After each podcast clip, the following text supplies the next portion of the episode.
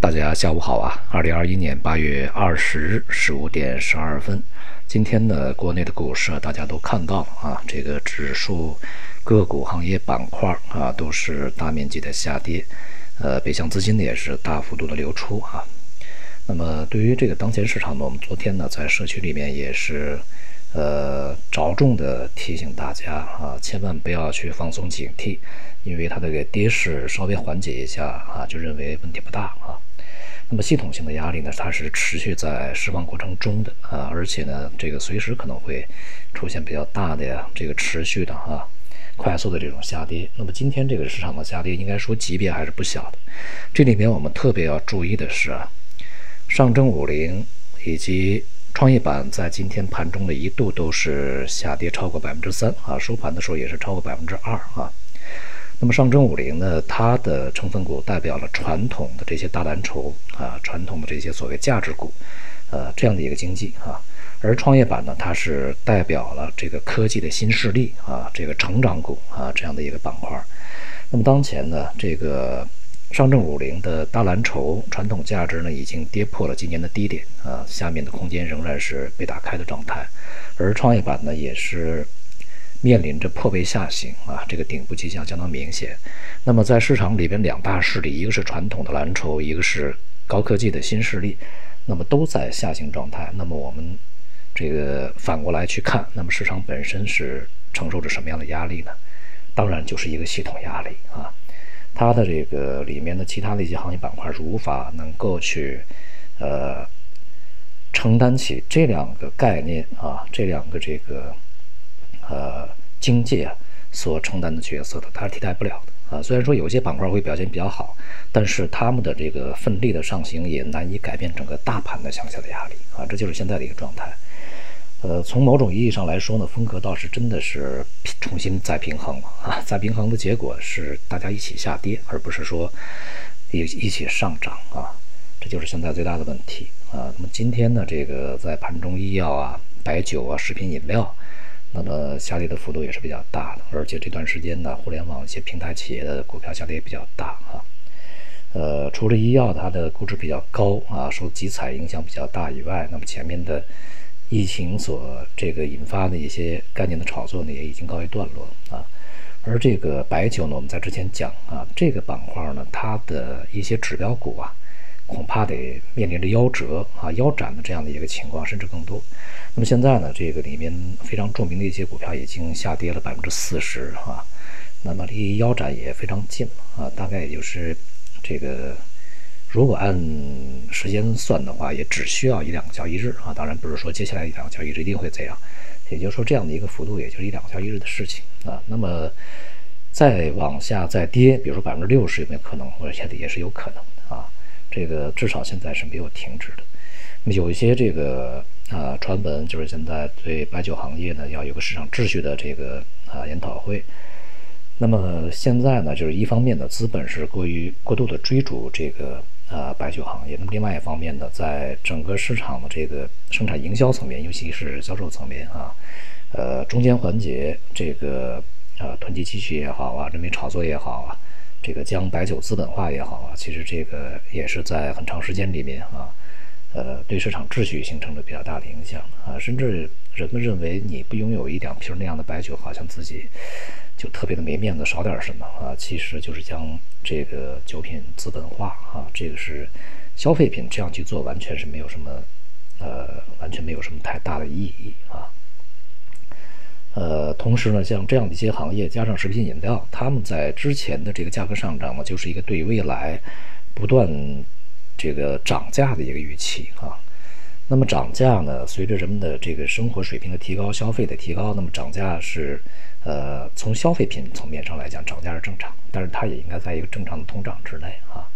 呃，超过这个人们的收入和通胀的增长的这种涨价呢，就要去看人们的购买能力是不是能够跟得上啊。有多少人真的是这个追逐这些东西？所以说呢，这个在当前啊消费整体不振的情况下，涨价的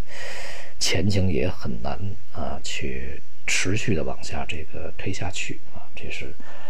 从这个呃领域来看，而这个互联网平台的一些啊大的科技公司，那么现在的监管呃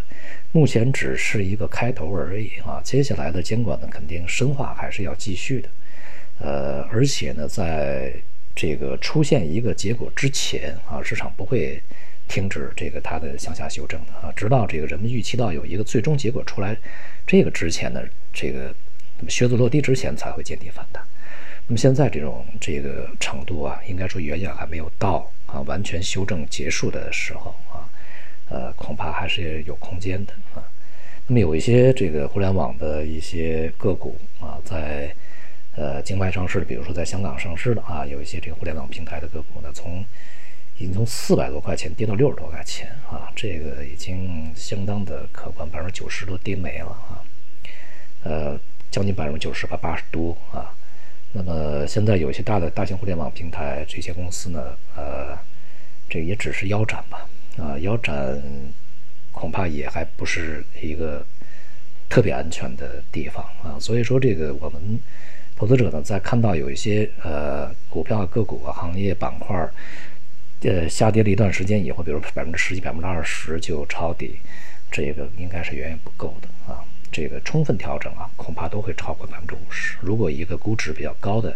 一个个股啊或者行业板块，在整个的周期发生逆转的时候，这个。五接近五十，超过五十，这才算是充分的调整啊。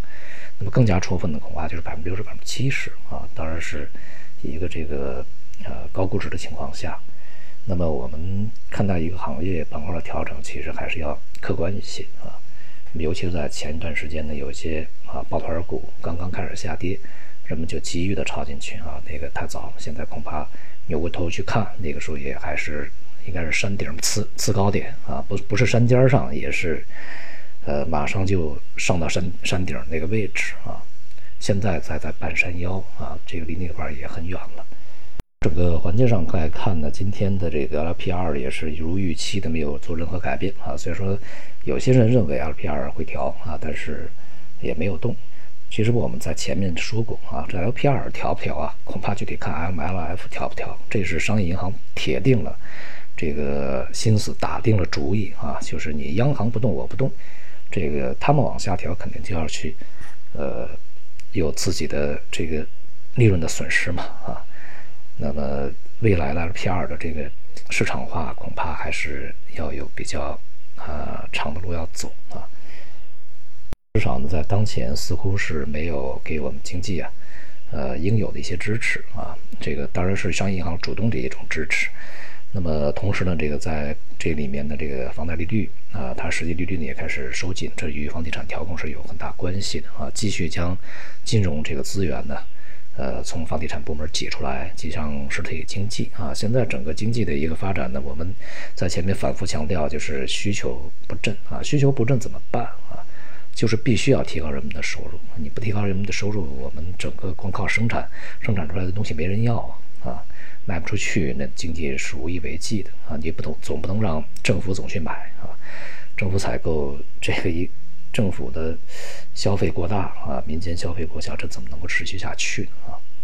所以呢，对于未来啊，整个这个经济也好，市场也好的预期，呃，应该啊，通过这段时间的经济数据也好，市场表现也好，应该有一个清醒的认识啊，不能够再去人云亦云啊，跟着这个一些研究。报告去走啊，就像研究报告所说的啊，早就在说这个啊，金融、地产、消费这个已经调到，呃，调得很充分了，可以去重新接回来啊。现在看起来呢，还远没有到达这个时候啊。那么我们这个对于整个 A 股的一个策略安排呢，就是既不成长也不价值，我们走这个中间阶段啊，中间这个状态，因为现在的市场逻辑。呃，是符合这样的一些行业板块的这个大的方向的啊。好，今天就到这里，谢谢大家。